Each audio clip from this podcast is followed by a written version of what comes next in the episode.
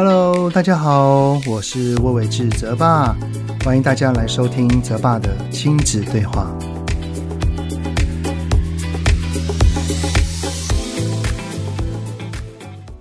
Hello，你们好，欢迎收听泽爸的亲子对话。我是亲职教育讲师魏玮志泽爸。不知道你们最近过得如何啊？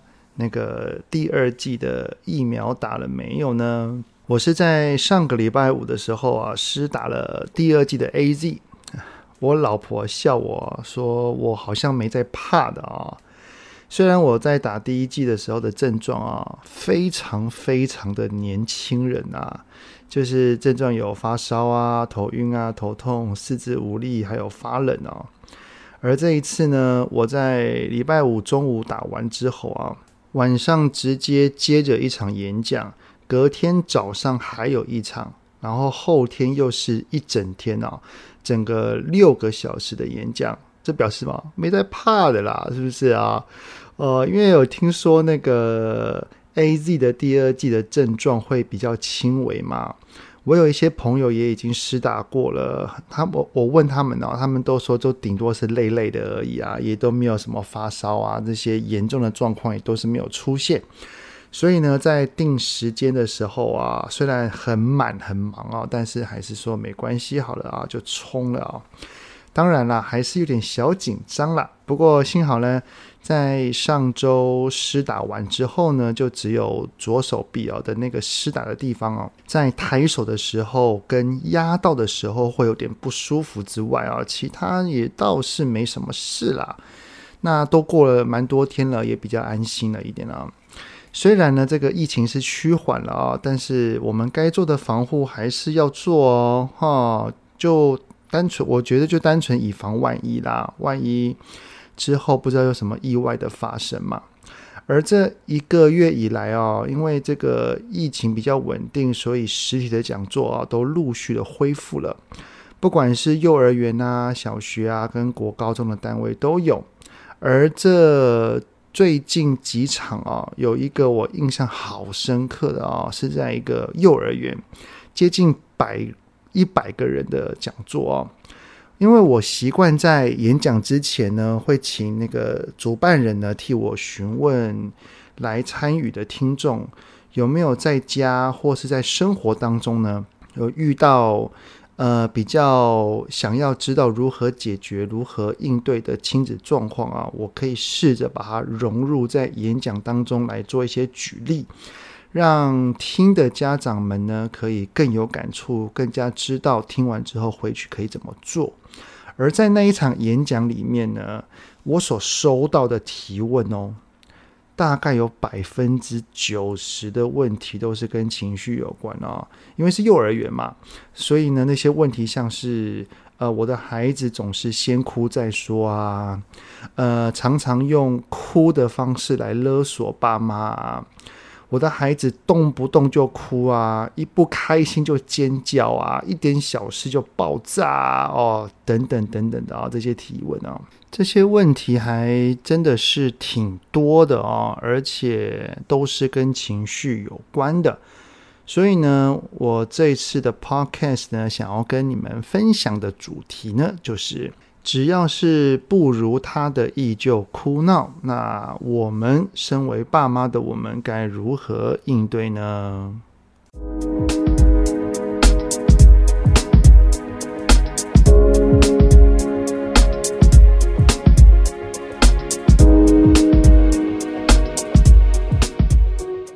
请相信我，每当看到这些提问的时候啊。我是心有戚戚焉呐，非常非常的能感同身受啊！因为呢，我女儿啊，就是属于这一类型的孩子啊。她大概在三到五岁的时候，真的可以说是情绪的澎湃期啊。只要一哭闹，没有个二十到五十分钟是停不下来的，甚至还有好几次有超过一个小时以上的啊。我的女儿也是属于那种敏感的性质性格啊，只要是听到她不喜欢听的，呃，像是拒绝她，或者是她知道我们准备要跟她讲点道理啊，她就马上拒绝沟通哦。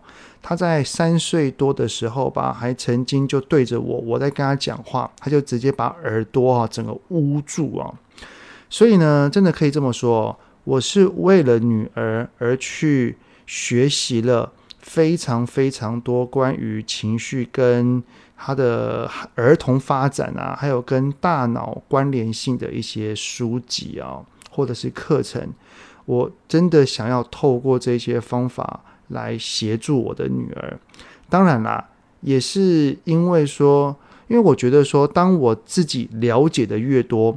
我就会越是明白，他会情绪失控，真的不是故意的，只是因为他在身体的某一方面的能力还没有发展到相对应的程度罢了啊。只要当我们透过学习而有了这一层的理解，我相信身为大人的我们哦，比较能够去理解孩子是怎么了，我们在情绪的失控上也会相对的变少。那么，想要跟你们先分享的呢，就是如果当孩子的情绪在爆炸的时候，如果我们是用错了方法来应对，可能会有哪一些后遗症呢？所谓的用错方法哦，大致指的是像是打孩子啊、骂、吼啊、威胁、恐吓啊这一类，让他感觉到恐惧跟害怕的方式。像是呢，跟他说：“你再哭，我叫警察来抓你哦！你出来玩不听话，我再也不要带你出来玩喽。在公园玩不不想走，是不是？你就一个人在这边睡觉，我走。”孩子听到这一些言语啊，或者是一些行为，他会立刻停止当下他自己的举动，然后马上迎合爸妈去做父母要他要求他去做的事情。他会这样，不是因为他明白为何要这么做，而是因为恐惧跟害怕而做。如此啊，可能就会有三个后遗症会在后续慢慢的浮现。特别是如果我们对他恐惧跟害怕的教养模式越来越多，频繁度越高的话，这三个后遗症绝对会越来越明显。第一个后遗症呢，就是往后好好跟他说，他都不太听。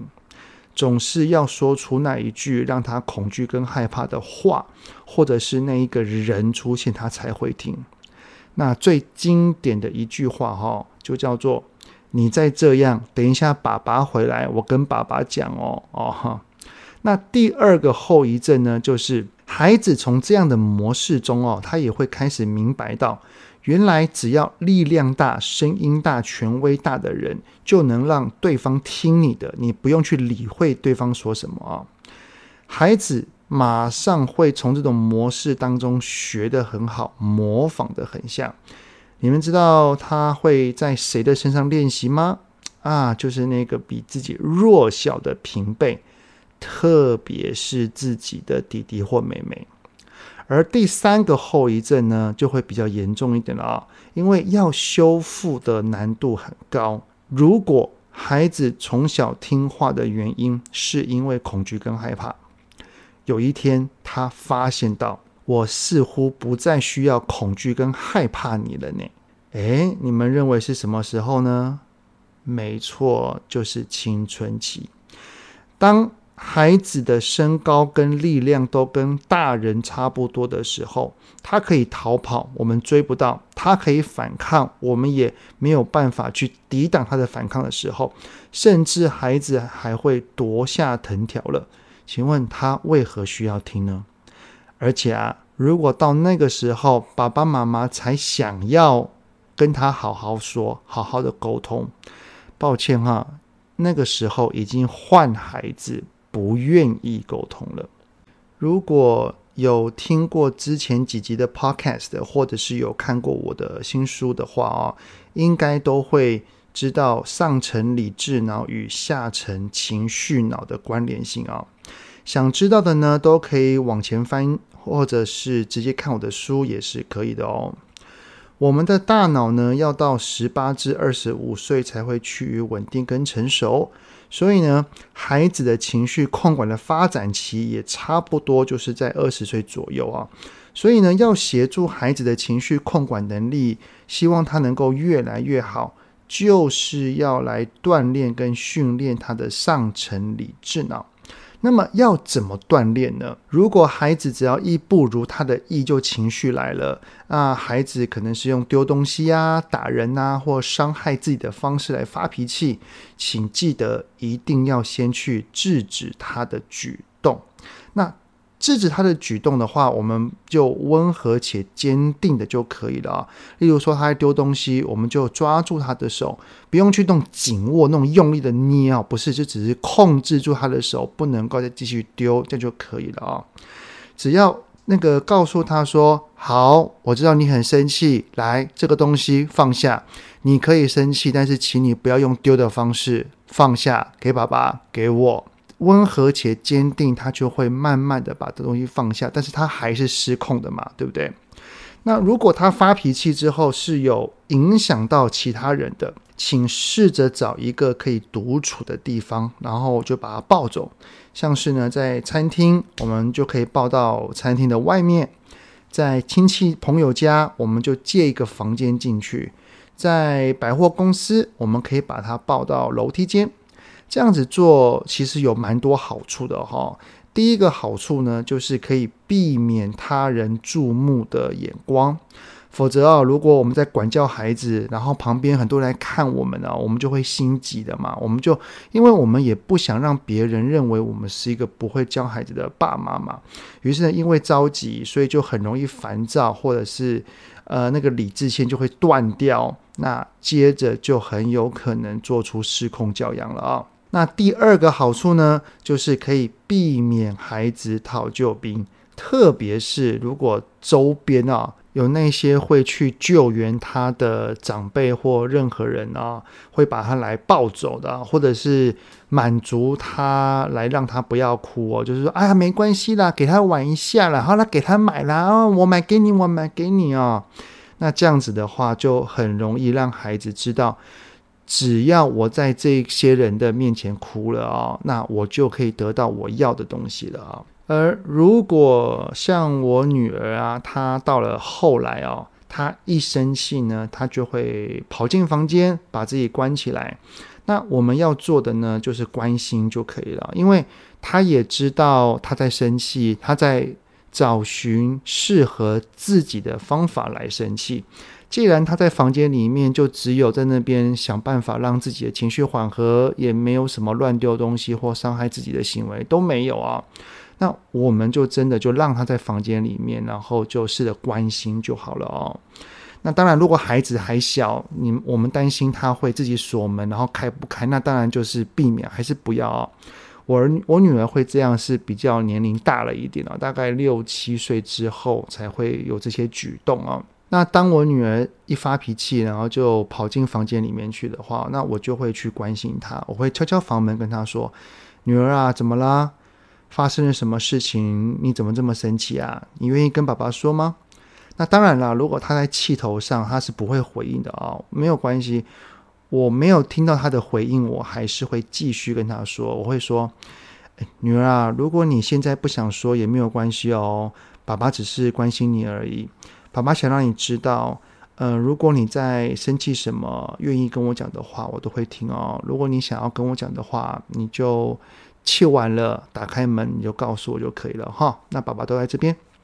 我说完了之后，我就离开，就等他，就等他哭完而已。是的，等到孩子他没有去做出这些举动之后啊，我们就是陪他哭完，陪他生完气。为什么我们要让一个正在情绪上头的孩子哦，就让他哭，陪他哭，或者是等待他哭或生完气啊？因为这个时候的孩子，他的大脑司令官就是下沉情绪脑。我们要让他的情绪缓缓的度过，在过程当中，只要他发觉到是安全的、是安心的、是没有危险的，他的大脑的危那个危险讯号灯就会消失，渐渐的，他的情绪会逐步的稳定，稳定了之后，他的上层理智脑才会回来。而我们去跟上层理智脑的对话，就是在锻炼跟训练他的理智脑，而这样的过程也是在增强他的情绪控管能力。因为理智脑如果他的等级够强，能力够大，他才能够去踩住情绪的刹车，然后夺回大脑的主导权哦。而讲道理的那的的一些话语哦，我就不多说了啦哦。只是我这边想要特别提到的，就是当我们等待孩子的情绪稳定，然后我们先跟他询问一些话语，确定他是理智脑在运作的时候，我们就可以去跟他讲道理了。而讲道理的当下，当然也是要避免说那些让他感到恐惧啊、害怕啊、威胁啊，或者是让他感到危险的话语，这是一定要去避免的。而讲完道理之后呢，一定要教导他两件事，这是我每一次一定会做的。就是第一个，孩子当下次他生气了，除了丢东西、打人或骂人之外，他还可以怎么生气或怎么难过？第二个，下一次爸爸妈妈的想法跟孩子的想法不一样的时候，孩子除了生气，除了只有说不要之外，那更要告诉我们你要什么，以及你的想法是什么，就一个一个教他。如果他不知道，我们可以呃大概。从之前在讲教养话语的对话当中，大概明白他想要什么或他的意思是什么，我们就可以去教他下一次可以如何表达。不过啊，一定要记得，孩子没有那么厉害了，他不会我们这一次教他，他下一次立刻就会说了哦。我们。一定是透过一次又一次，要经历过好多次的练习哦，才会变成一个技能或者是一个本能的哦。所以呢，请多给我们的孩子多一点机会，多一点包容，多一点原谅啦。因为啊，从刚刚的描述当中，其实我们就可以得知，他其实也不想这样子乱发脾气啊。他也想要好好跟我们说话，只是他的理智的部分就是没有那么完善嘛。所以当他一有情绪的时候，他就是用原始的本能在爆发。所以只是他的能力还没有长成，能够去控制而已哦。他真的真的不是故意的。那既然他也是很努力的想要去控制的话哦，我们就不要当那一个。在一旁骂他、吼他或处罚他的爸妈妈，我们更要当一个，当孩子正在努力的时候，我们在他旁边陪着他、陪伴他、引导他跟教导他，在情绪控管上能够越来越好的爸爸妈妈哦。好的，那这就是这一集 Podcast 的内容啦。各位小学生的家长们，下个礼拜就是期中考了。孩子在考试之前呢，多多少少都会有一点压力的啊。而当内心有了压力，情绪上也比较会有频繁的、容易爆炸的状况出现哦。记得刚刚那一些一个比较简单的步骤跟原则，我们要告诉自己，要跟他的上层理智脑对话，多提醒自己。那也可以同时的来稳定自己，我们大人的情绪哦。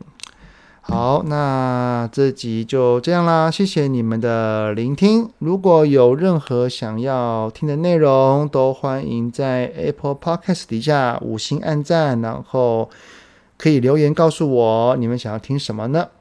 好，那泽爸的亲子对话，我们下次再见喽，拜拜。